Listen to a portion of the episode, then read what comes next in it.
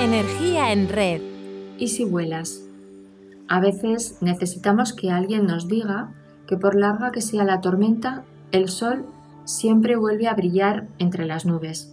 Son palabras del poeta libanés Khalil Gibran.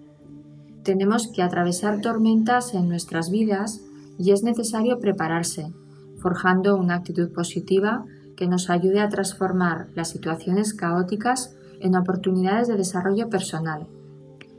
A veces, en situaciones de crisis nos encerramos, nos aislamos e incluso desconectamos de nosotros mismos, refugiándonos en videojuegos, series, en me gusta o en selfies subidos a la red.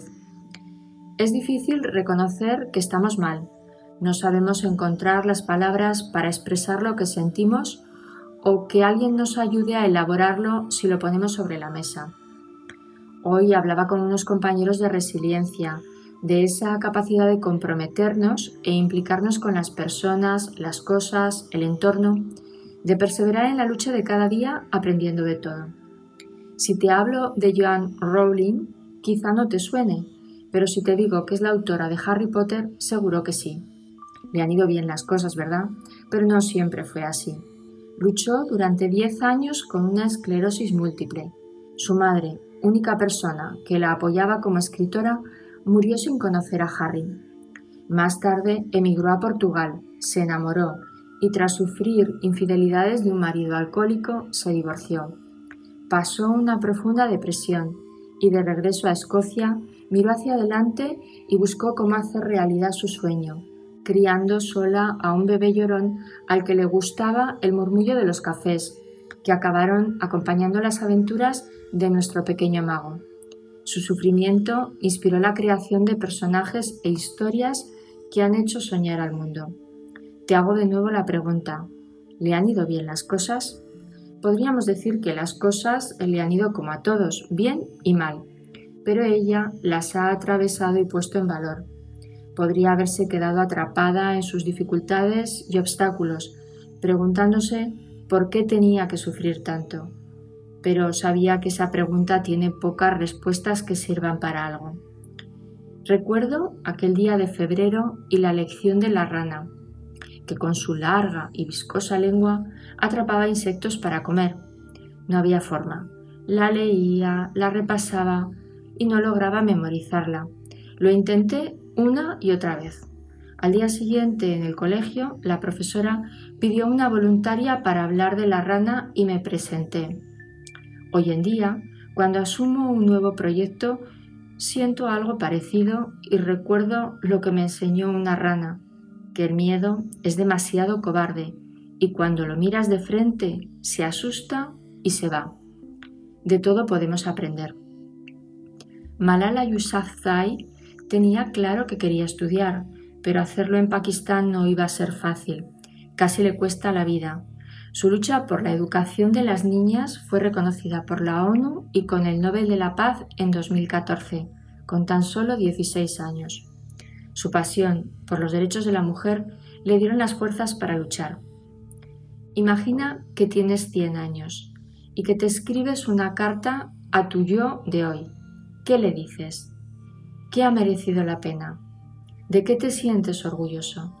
Si te resulta difícil escribirte esta carta, habla con una persona de 70, 80, 90 años y pídele que comparta contigo lo más importante que ha aprendido en esta vida. Medita su respuesta, no la dejes pasar. Seguro que la voz de esa persona te inspira a encontrar la tuya. Ernest Shackleton fue un explorador de la Antártida que hizo la siguiente oferta de trabajo a tripulantes. Se buscan hombres para un viaje peligroso por mar. Sueldo bajo, frío intenso. No se asegura retorno con vida, honor y reconocimiento en caso de éxito. Las cosas se torcieron cuando su barco quedó varado dos años. Él tuvo las agallas de comprometerse, superar las dificultades y esforzarse en sacar adelante una estrategia para salvar a todos. Hoy es un modelo de liderazgo e influencia personal. Merece la pena que leas algo de él. Todas estas personas, que son como tú y como yo, tenían una misión de la vida, de cómo querían vivirla y supieron encontrar el camino para hacerlo superando los obstáculos. ¿Qué podemos hacer nosotros? Quizá no sepas por dónde empezar. Todo es muy complicado en estos momentos. Así que ahí van algunas sencillas ideas que forjarán tu resiliencia. Concreta todo lo que puedas, lo que quieres alcanzar, ya sea perder peso o acabar un libro. Formula tu objetivo en términos objetivos, adelgazar 3 kilos o acabar las 50 hojas que te quedan. Saber exactamente lo que quieres conseguir te mantiene motivado hasta que lo consigues. Sentirás que empiezas a tener control de esas cosas. Es fundamental tener claro qué pasos vas a dar, qué hacer, cuándo, dónde, con quién. Investigaciones muestran que este tipo de planificación ayuda a que tu cerebro eh, detecte y aproveche cada oportunidad que surja, incrementando las posibilidades de éxito un 300%. No dejes que el tiempo se escurra entre tus dedos. Planifica esa llamada pendiente o la visita al médico. Si ya sabes lo que quieres y qué hacer para lograrlo, lo tercero es ir chequeando los avances. Cuando tu navegador te guía a un punto y te equivocas de camino, te avisa de inmediato. De la vuelta ya, de la vuelta ya. Aprende de él, evalúate de manera continua y honestamente, cada semana o día, dependiendo de tu objetivo. Va a ser fundamental mantener el optimismo. Cuando afrontes un fracaso, es normal sentir dolor y hacer un duelo, pero la diferencia entre un optimista y un pesimista está en que el primero se centra en lo que hizo mal para aprender y enfocar lo que va a hacer, y el segundo se queda atrapado en la pena, cavando un agujero en el que hundir su miseria. Si crees que puedes lograr algo, tu mente actúa como un instructor emocional que impulsa tu conducta, del mismo modo que si crees que no puedes, te va a sabotear y no vas a mover un dedo. Total, ¿para qué? Haciendo un paréntesis te diré que es aquí donde está el secreto de la ley de la atracción y no en deseos simplones o en pensamientos happy. Nunca pierdas la esperanza. El dios griego Zeus, en una compleja historia de venganzas, regaló a Pandora una caja con las instrucciones claras de no abrirla bajo ningún concepto. Los dioses habían otorgado a la joven una gran curiosidad, así que ella la abrió dejando escapar de su interior todos los males de este mundo, aunque la cerró a tiempo para que no se escapara la esperanza. Ya sabes, lo último que se pierde. Estoy segura de que has oído hablar de la Ruta 66, considerada la carretera madre de Estados Unidos y mitificada en la novela En el Camino. Todas las culturas tienen sus rutas y caminos, los judíos a Jerusalén, los musulmanes a la Meca, los budistas a Bodigaya, los hinduistas a Benares y los cristianos hacemos el camino de Santiago.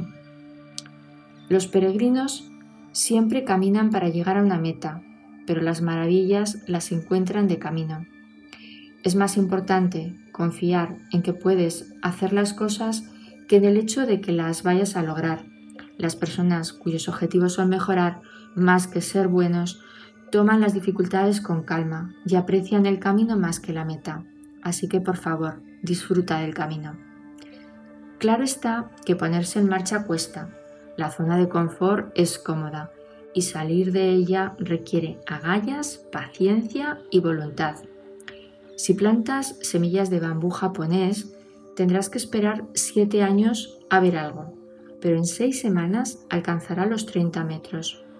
Durante el tiempo de aparente inactividad, el bambú desarrolla un complejo sistema de raíces que le permitirán ese exuberante crecimiento. Acuérdate de él cuando enfrentes esas horas grises de esfuerzo, perseverancia y tesón, esas que no se ven, pero que están detrás de cada logro, de cada nuevo mordisco de Nadal. En este punto ya casi está. Tienes claro lo que quieres y cómo lograrlo. Te pones en marcha con optimismo, esperanza y disfrutas el camino.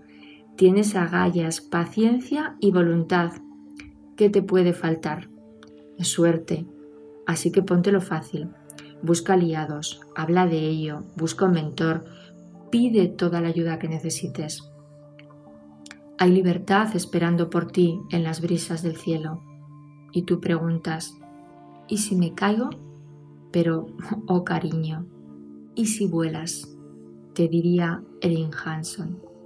Gracias por estar ahí y poner tu energía en red.